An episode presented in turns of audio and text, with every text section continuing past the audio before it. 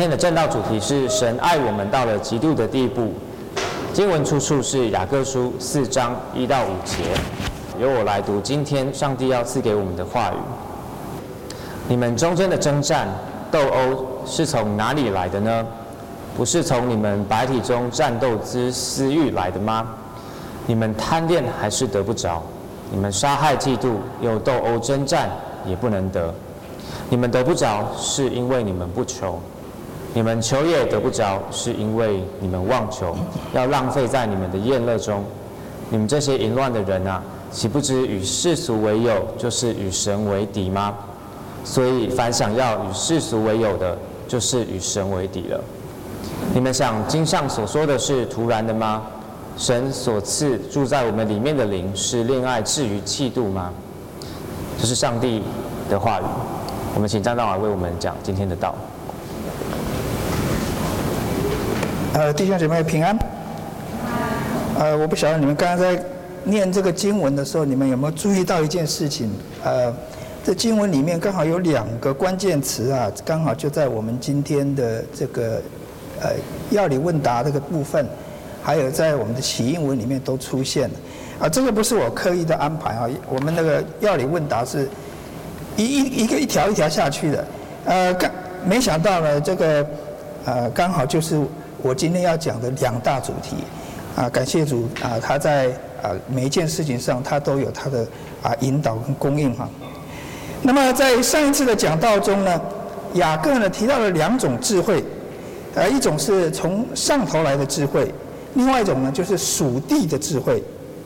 一个人如果说他满了这个上头的智慧，而且也身体力行的话呢，那么顺服神的智慧，那么这个智慧呢，就会在他身上发挥效力，结出清洁、和平、温良、柔顺、怜悯的果子。最后呢，啊，有这个神的智慧的人呢，还可以用很平和，但是却很坚定的一个态度了，来帮助别人呢。啊，结出公益的果实。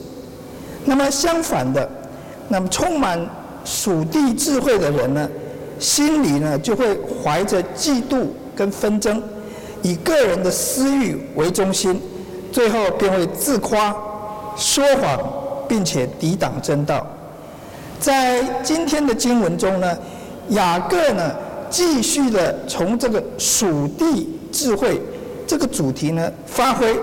然后呢，把这个主题呢延伸到一个信徒团体的一个范围里面。其实他是讲到教会哈，他让我们看到啊，教会成员啊，如果都充满着属地的智慧，究竟会发生什么事情？而神呢，又是怎么样子看待这样子的一个团团体哈？理解你们中间的争战斗殴是从哪里来的？不是从你们白体中战斗之私欲来的吗？雅各点出了这个信徒团体有争战斗殴的事情，而这个问题呢，都是因为他们心中啊有这种战斗的，他用了很强烈的字，战斗的私欲所引起的。这个雅各他是用战争的术语哦，他用战斗争斗，这个其实他是用在国对国的一个打仗的那个术语啊，来描述信徒之间他们非常激烈的那个冲突啊。那么我相信呢，雅各不是在讲说啊，这个教会里面有两个人真的是拿刀拿枪啊，在那边彼此在那边厮杀了，他不是在讲这个东西，他倒是要提醒这个教会的成员。你们的争斗啊，已经过度激烈了。如果再不遏止的话，离动刀动枪也不远了。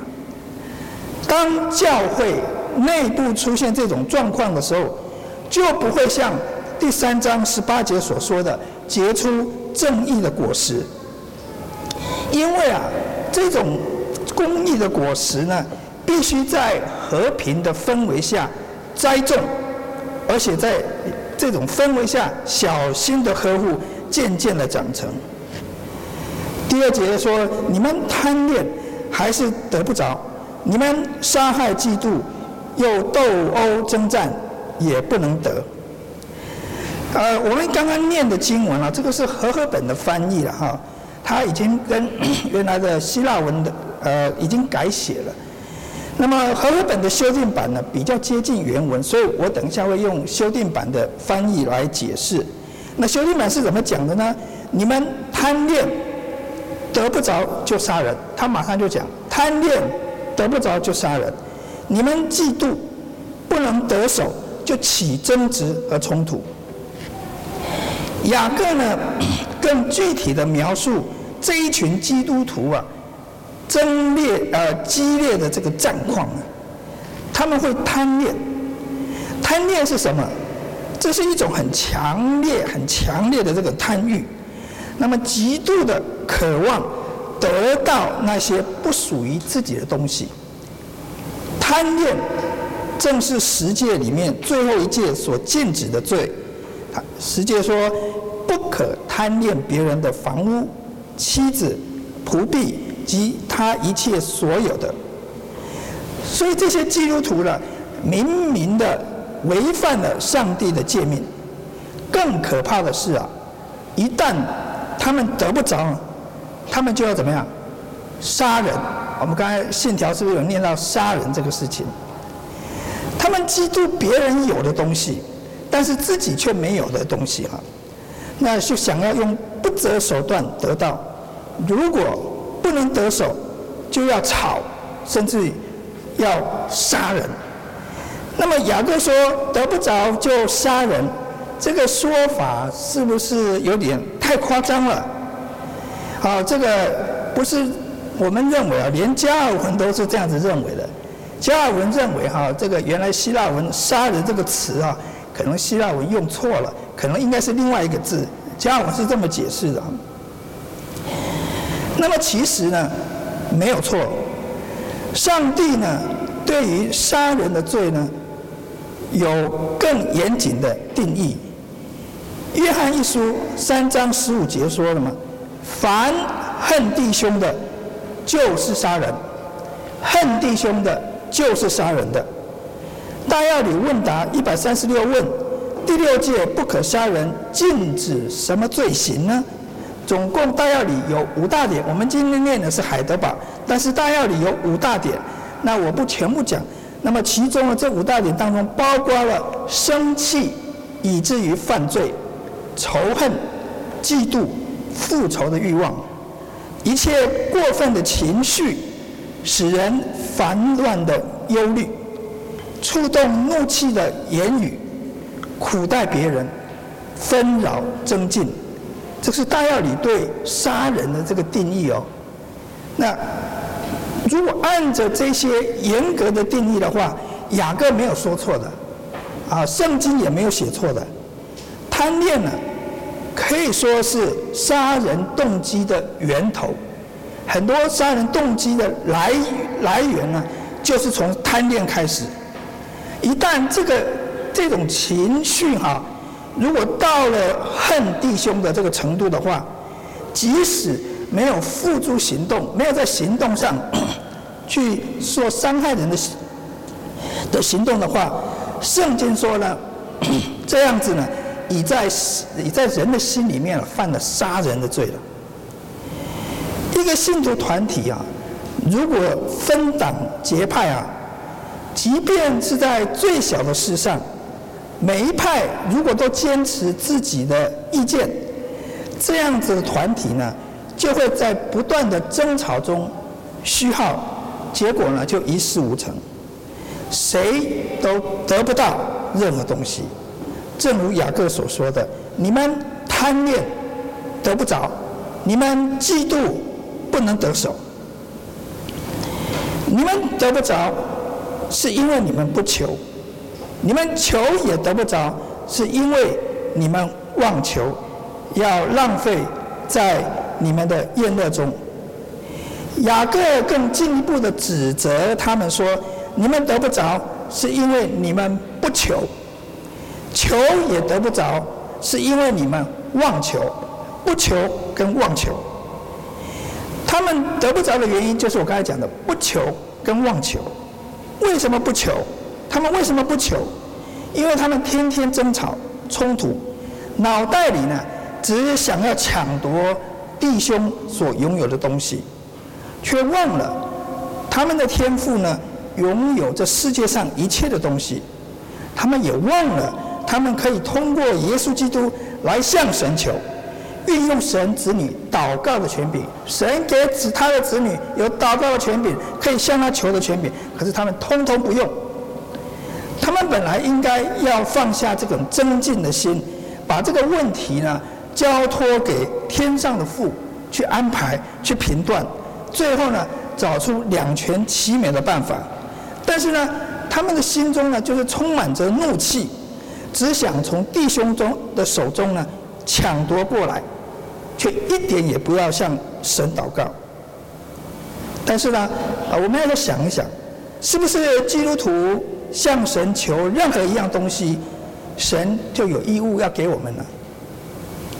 不合神的旨意的东西，神会给吗？神会你求任何乱七八糟的东西，神会给你吗？那么当然答案是否定的。这雅各呢就进一步的否定了这种可能性。很明显的，有些信徒虽然求了，虽然祷告了，神不答应。神就是不给他，为什么会这样子？因为争闹使他们的心呢变成狂妄自私了，只求自己的享乐及益处。表面上他们在祷告，但是呢，他们祷告的话语却暴露出他们的自私。更糟的是，里面啊充满着刺耳的控告声。指责弟兄的不是，他们的祷告变成什么？斗争大会，在神面前呢控告自己的弟兄，如同撒旦在神面前控告约伯一样。想想看，神会喜欢听到这种不爱弟兄的祷告吗？神会应允这种祷告吗？当然是不会的。雅各所描述的教会纷争啊，是不是会发生在现今的教会里面？教会是来自不同背景的教育程度、年龄、职业的成员所组成，因此大家对同一个问题啊，可能会有意见分歧的情况。如果说没有一个完善的教会治理的机制的话，这样子的教会哦，恐怕是永无安宁之日啊。在此呢，我要稍微延伸一下这个主题。啊、在面对这种问题的时候，我们教会要怎么处理啊？我为什么这么讲呢？因为在十一月份哈，我们会有一批十几位的这个会友哈，会加入呃恩约教会成为会员。所以呢，我要利用这个机会呢。介绍这种多位长老治理教会的优点，那么这种制度呢，可以避免像雅各所描述的那种教会的问题。长老教会治理是由多位，啊注意多位，具有平等权利的长老治理，而不是只有一位长老。呃，也许你们会问，那我们恩约现在好像只有一位长老。就是我，其实不对的。我们恩约还有另外一位长老，就是史牧师，而是区会送给我们的，免费送给我们的一位长老。所以目前严格上来讲，就是有两位长老。等到松和今年啊、呃、安牧成功了之后，我们就有多了又又多了一位长老了。如果再去人家再送给我们一位长老，我们就三个长老，我们就可以成为一个叫堂会，就变成有一个堂会了。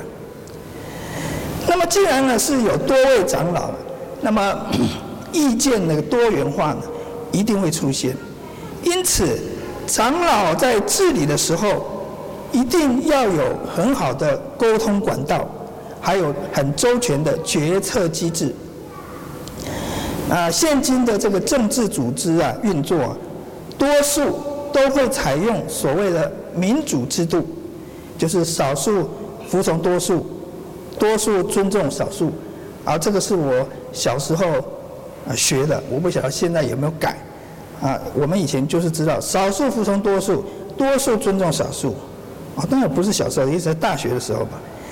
当然，在投票表决之前呢，每一方都要针对各种议题呢收集意见，而且要进行讨论。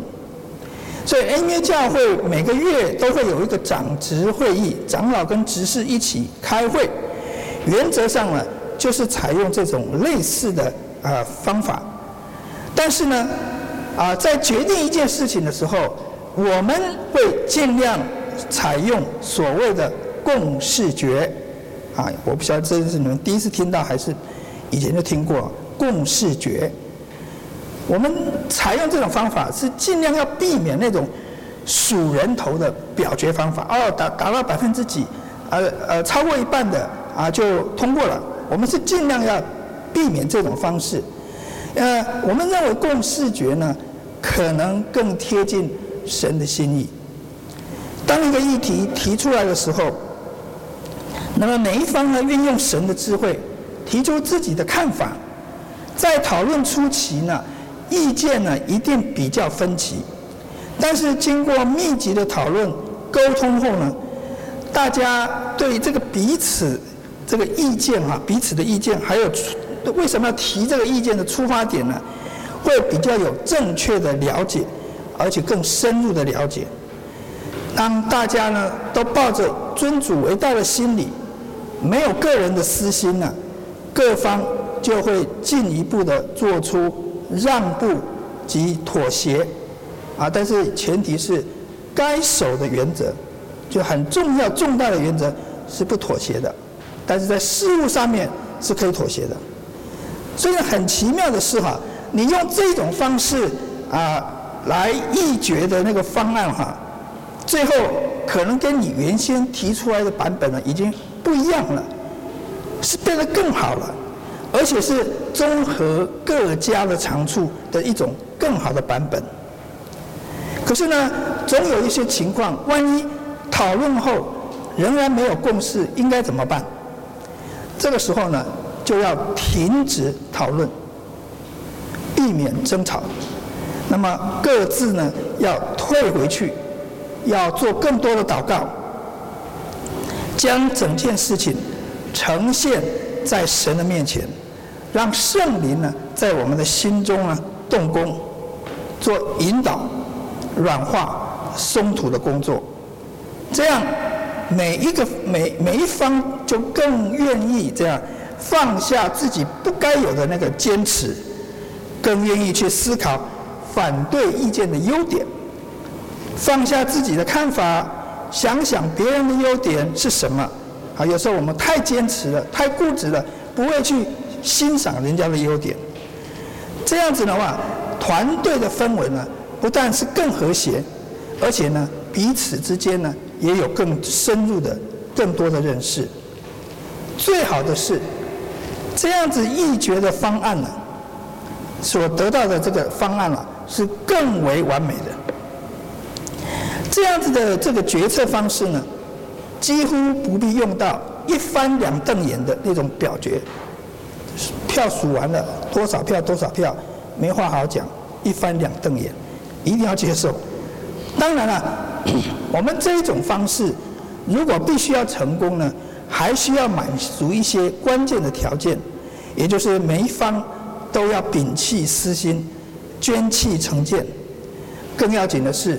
他们都要谦卑在神的面前，承认自己的不足，还有可能有的私心，求神来鉴察我们的心有没有任何是私私欲的、个人的私利的，并使我们呢怎么样子能够爱弟兄如同爱自己，用这种态度来处理众人的事，就会更贴近神的心意，还有他的智慧，让这些决策者。乃至于教会的弟兄姐妹都能够在平和的氛围下呢，贡献自己的心力，共同为教会的益处呢来努力。你们这些淫乱的人，啊，注意这个原文是淫妇。你们这些淫乱的人，那岂不知与世俗为友，就是与神为敌吗？所以，凡想要与世俗为友的，就是与神为敌了。雅各刚刚点出这个信徒团体争闹的症结呢，就在于贪恋跟嫉妒。接着呢，他更深入问题的核心，进一步点出争闹最根本的原因。他相当痛心的指出，他们呢是淫乱之人。啊，这个原文本来是没有性别之分的啦，淫乱的也有可能是男性啦，啊，不一定是女性。但是有一些经文是把它翻成淫妇，就把它。呃，就是归到这个呃女性这边的。雅各为什么要用这么严厉又难堪的字眼来描述这群人？这淫妇是谁？谁又是这淫妇原本的丈夫？要了解这一点啊，必须在旧约及新约里面找到答案。在旧约中呢，以色列国常被先知比作是上帝的妻子，上帝的妻子；而在新约中呢，教会就被比作基督的心腹。有些人以为基督在世上二三十三年半没有结婚，基督是以后结婚，啊，那在地上他是不结婚的。然而呢，将以色列比作淫妇，最典型的例子，我们可以在何西阿书找到这个例子。何西阿的这个妻子割面，在婚姻上不忠，在淫乱中生下了儿女。当以色列拜这个外邦异教的神明，在神给他们的土地上呢，行大淫乱。离弃他们的主，因此，上帝呢就以淫妇割灭为例子，指责以色列的淫行。到了新约时代，犹太人已经没有拜偶像的事情了，他们从过去的历史学乖了，不再拜偶像了。那雅各呢，就更进一步的指出：你们虽然不拜偶像，但是你们还是行淫的。他就更进一步的指出，这个属灵淫乱的本质是什么？在这里他讲，就是与世俗为友。与世俗为友是什么意思？世俗一词呢，原来是指上帝所造的世界跟宇宙 （cosmos）。那么与世俗为友，是不是指？享受这个被造界所带来的一切的乐趣及好处，比如说呢，上帝造了这个美丽的壮阔的山川海洋，那么我们因为被它的美丽所吸引了，而去探讨探索它，甚至去爬山啊，去从事各种水上运动，所以我们如果从这个被造界里面得到快乐的时候，就是以世界为友吗？就是以世俗为友吗？当然不是的。上帝的创造都是美好的，也是为了人类的享受而造的。更棒的是呢，它是对人的身心健康也很有帮助的。那么，与世界为友究竟是什么意思？亚当与夏娃堕落犯罪之后呢，罪临到了这个世界。撒旦暂时成了这个世界的王，他利用上帝美好的创造，引诱人去满足自己的邪情私欲，引诱人去滥用、误用这个受造物，享受从中带来的短暂的最终之乐。所以他们的使用已经有罪性了。好，比如说我我们讲说。喝酒本身不是坏事，但是醉酒就是坏事。过度的误用了、滥用了这个上帝所造的这个酒，这样子的话，我们就滥用了这样子，我们就变成啊完全没有照神的设计来使用神所造的东西。我们这样子使用神的东西，结果就违逆了上帝的旨意。那么人呢，就选择呢，要服在这个世界之王撒旦的权势下，认同撒旦所掌管的这个庞大的邪恶的体系，享受其中所带来的满足与快乐。人因此就转而去怎么样？敬拜受造物跟敬拜撒旦，这样人就与神为敌了。有了另外一位主来取代上帝的地位。截至目前为止啊，上雅各好像是一位医生啊，以剥洋葱的方式，从病症开始，一层一层的分析。他首先点出争斗的第一层病因呢、就是私欲与贪恋，然后指出他们第二层的病因呢，是缺乏合神心意的祷告，不是缺乏祷告，是缺乏合神心意的祷告。最后呢，挖出了他们最根本的病因，就是与世俗为友，与神为敌。这个根本的这个病因。其实就是圣经里面讲的属灵的奸淫罪。一位好医师啊，如果只会找出病因是不够的，他们还要能够提出解方啊。从第五节开始，雅各就要开始开出那个处方了。但是呢，啊，这个第五节啊，偏偏是。呃，是难解的经文之一了，在雅各书里面难解的经文。第五节怎么说呢？你们想经上所说是突然突然的吗？神所赐住在我们里面的灵是恋爱至于嫉妒吗？这个经文第一个问题是雅各说经上所说，然后从从这个这个这句话呢带出了另外一句话。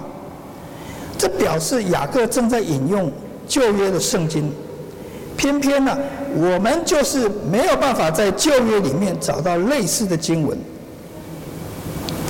话虽如此呢，我们找不到类似的经文，但是我们可以找到类似的意思，找到这样的意思，我后面就会来解释了。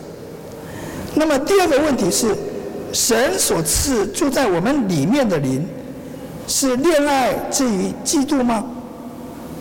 啊，你们现在看这个呃和合本的翻译哈，其实是翻对的啊。如果你们有看过 NIV 英文版的话，它的翻的是完全不一样的东西。那么这段英这种文字呢，有可能有两种翻译呢，而且意思不同。这个不是说圣经有错，主要是因为希腊文的文法呢，产生一些模糊的地带。但我们呢，还是即使模糊，我们还可以是还是可以透过上下文，还有圣经 其他的书卷，推敲出正确的解释。那么感谢主呢，多数的中文的圣经呢都有一致的翻译，所以我就不必花时间去处理另外一种不同翻译的问题。但是还有一个问题要先解决，到底神所赐的那个灵啊？住在我们里面的那个灵、啊，是谁？是人的灵魂呢，还是神的圣灵呢？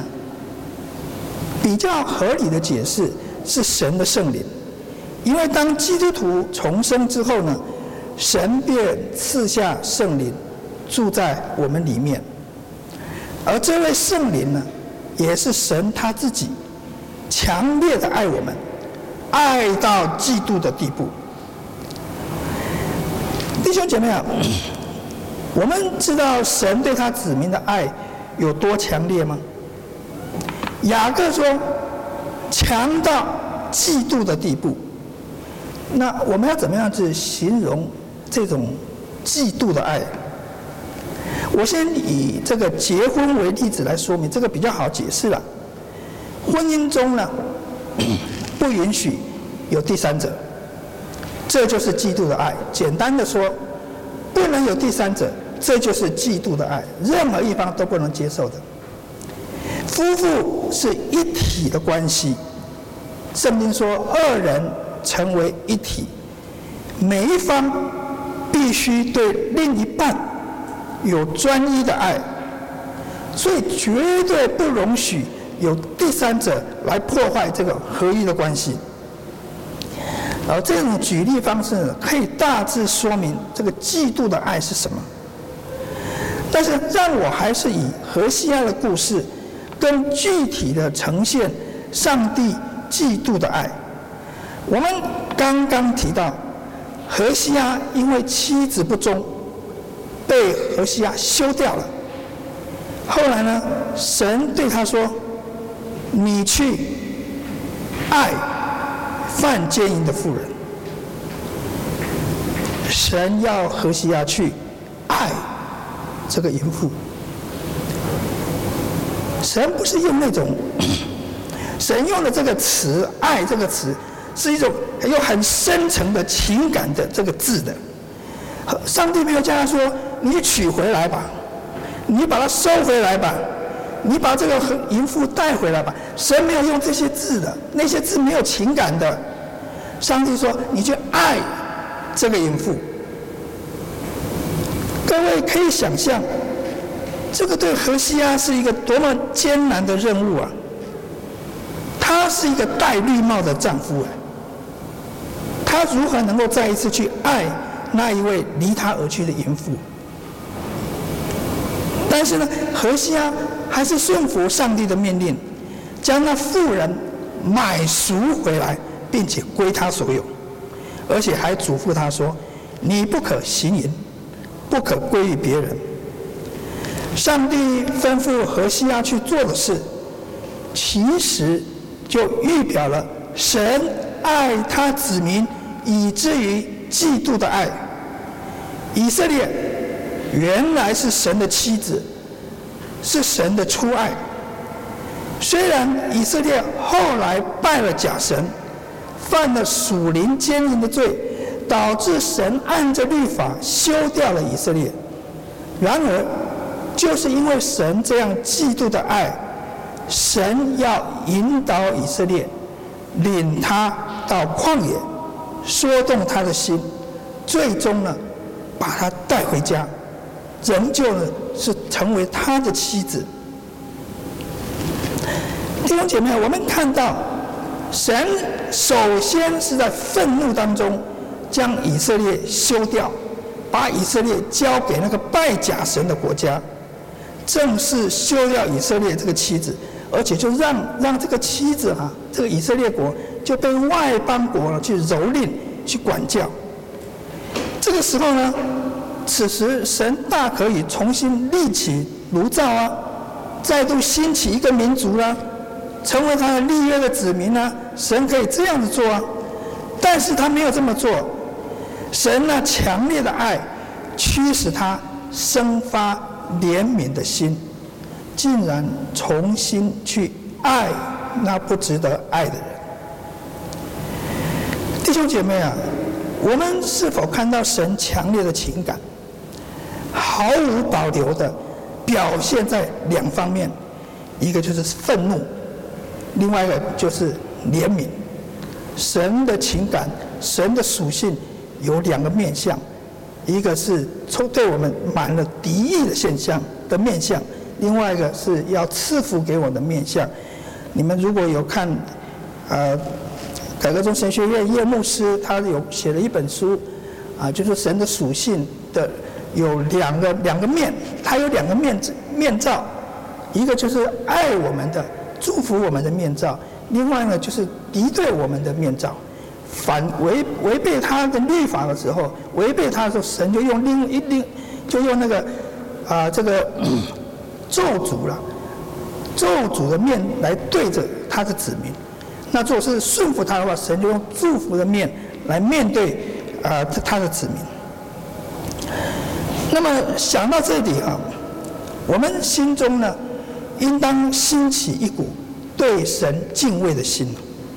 一方面，神嫉妒的爱绝对不允许在他跟我们之间的这种关系里面，还有第三者，神不允许的。另一方面，神的怜爱竟然是如此的专一、宽怀大量，甚至超越人类所能表达最极限的爱。当我们压抑于神这样强烈的情感，这个会带给我们多大的反思呢？我们又要如何回应神那么强烈的情感呢？一方面，我们应当更谨慎的过自己的生活。既然知道我们神是忌邪的神，我们还能够懒散、贪爱最终之乐吗？这些都是神所厌恶的，与神为敌的。我们要从贪恋世界回转过来，我们要为这件事情深深悔改。这个是只是消极面的做法而已，不让神憎恨罪恶的情感，还有他的管教呢，临到我们。我们不希望神用咒诅的那一面来对我们。我最近呢，听了傅格森牧师的一个专题演讲，那么主题是基督的情感。那么他引用了清教徒 William Fenner 的一句话说呢：既然圣经充满了基督，因此在传讲经文的时候，我们如果少了基督的情感，我们就只传了一半的经文。听到这句话的时候呢，我心里面有很大的一个震撼。我就问我自己一个问题：我这一个常常在讲台上传讲基督的人，是否传达了基督对罪人的情感？这个其实这句话对我是一大挑战。这个挑战。是我在讲道服事中一个重大的转折及学习，它促使我在讲道的服事中，应该要去注意一个过去我不太注意的面相。因此，我就开始思思想一个问题：我要怎么样子找到基督的情感呢？如果我从经文里面发现了基督的情感，这样子还不够啊！我又要如何让自己去体会，而且有这样子的情感呢？如果我都没有这样情感，我只脑袋上知道我没有这样的情感，我的讲道不会有改变的，也可能只是一个装模作样的讲道而已。那如果我有这样的情感，我要有这样情感，这样子我在读经、祷告、证道还牧养当中呢？我又要怎么样子的来向我的会众去传达这份情感呢？那么感谢主呢，就在这些日子哈，神呢就透过了几件事情来引导我找到答案。我刚好翻译了一篇有关于美国一位神学教授的见证啊，这个文章呢会在啊 Christianity Today 的中文版啊，今日基督教。这个中文版里面呢会刊登出来，而这位神学教授哈很很奇怪，他在做传道人，可能在做牧师的时候，他最喜欢的那个书卷啊就是《何西阿书》，可是啊很不幸的，这个故事哈竟然发生在身上了，他的妻子对他不忠，跟另外一个人跑了，对丈夫不忠，所以我看了这个故事以后。我心里有非常大的一个感感触了，这位传道人竟然会遇到这样子的事情。接着呢，就在预备这个讲章的时候，又将我连接到何西阿书，吸引我去深入的了解神在这卷书中所表达的情感。最后，当然还有傅格森牧师的讲座，我相当确定。这个是神给我的引导，也是他教给我的一个新的功课，一个新的学习。弟兄姐妹啊，我相信神给我的引导，也适用在你们的身上。神透过一个争吵斗殴的教会，让我们看到神不喜悦这个教会里面的罪。他表达了这对对这个罪恶强烈的情感，也就是愤怒，如同一位嫉妒的嫉妒的丈夫呢，神呢休掉了他的妻子以色列，但是即便在神这个公义的怒气之下，我们又看见他是多么爱这些迷途的子民。那么。对于神积极面的怜悯与慈爱，我们应当要如何的反应呢？如果我们只是仅仅服从诫命和律法的条例，虽然服从这件事情可以表示我们臣服在神至高无上的主权之下，但是呢，这一种服从里面。有惧怕，这种爱里面有惧怕，我们很难用这种心态去真正的毫无保留的爱神。这样的服从不能从人的心底发出一种欢欢喜喜的顺服。我喜欢用顺服这个字，我比较不愿意用服从，服从有点被。这个有点被动，好像阿兵哥呃长官那个士官在那怎么骂你骂你，你还是要服从，不对的要说是对的。所以呢，我们不当仅止于消极的避免触动神怒气，我们的回应是可以更主动的、更积极的，从爱神的这个积极的观点来出发的。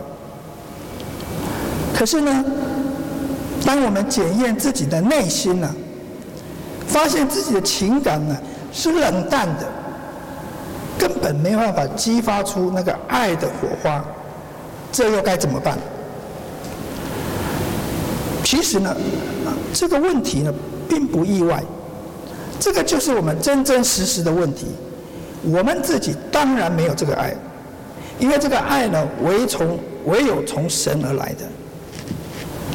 让我们看看十字架上的基督，为了赎回我们这些不配的人，他竟然受到如此强烈的爱的驱使，他的身体愿意忍受最残酷的酷刑，灵魂忍受着暂时与他挚爱的天父隔离的痛苦，而且古今中外。所有信徒的罪的惩罚，全部堆在他一个人身上。这个是何等的爱，无穷的爱。耶稣真是爱的源头，他就是爱。我们还需要烦恼自己已经枯干没有爱吗？你有这一位这么爱你的主，你还会缺乏爱吗？当这一位基督活化在我们心里面的时候，当我们思考这样的救主的时候，我们的爱，他的爱能不改变我们吗？激发我们更去爱神、爱基督吗？即便我们缺少了这个爱，我们岂不该向这位爱的源头索取吗？愿主帮助我们，我们一起祷告。